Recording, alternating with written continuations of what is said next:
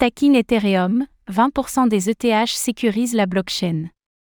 Bien que les retraits soient disponibles depuis plusieurs mois sur Ethereum, le stacking ne cesse de gagner en popularité avec plus de 24 millions d'ETH jalonnés. Lumière sur les différentes statistiques qui montrent qu'Ethereum est plus solide que jamais.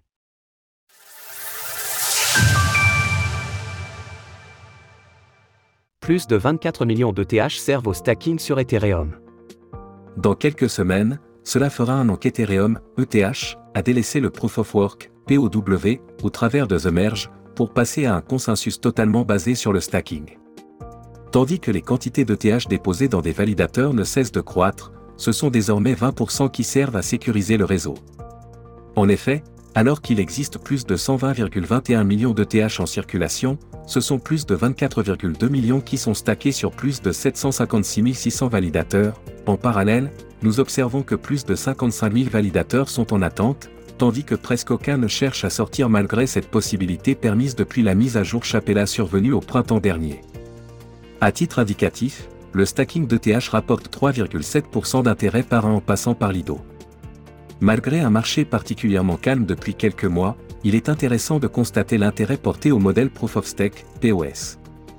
En effet, depuis Chapella, nous observons même une forte accélération de près de 35% du nombre de validateurs, 9 euros de Bitcoin offerts pour votre premier achat.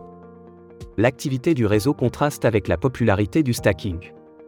Si la popularité du stacking est un signal particulièrement encourageant dans une vision à long terme, un horizon court-termiste montre, en revanche, des signes de ralentissement de l'activité en chaîne sur Ethereum.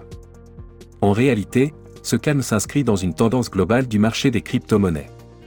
Sur les 12 derniers mois, le nombre de transactions quotidiennes reste relativement stable sur Ethereum, avec un point médian situé autour d'un million par jour.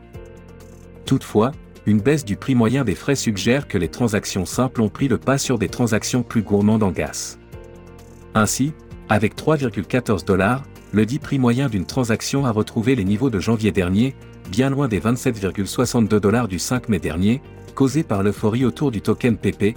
Par ailleurs, ce ralentissement d'activité influence directement la quantité de TH brûlée chaque jour. En effet, c'est cette activité qui est susceptible de rendre le TH inflationniste ou déflationniste. Sur les 30 derniers jours, la capitalisation est donc à l'équilibre, avec une très légère tendance déflationniste de moins 0,04% par an signifiant que presque autant d'ETH sont brûlés que créés.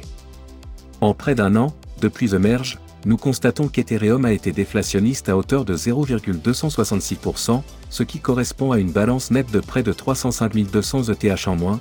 Par ailleurs, la blockchain compte maintenant plus de 242 millions d'adresses, soit une progression de 10% depuis le début d'année. Malgré un prix de l'actif à 1650 dollars en baisse de 65,5% depuis le dernier plus haut historique, ces différentes données, et particulièrement celles du stacking, montrent cependant qu'Ethereum est plus solide que jamais. Source Beconcha.in, Glassnode, Etherescan, Ultrasound Money. Retrouvez toutes les actualités crypto sur le site cryptost.fr.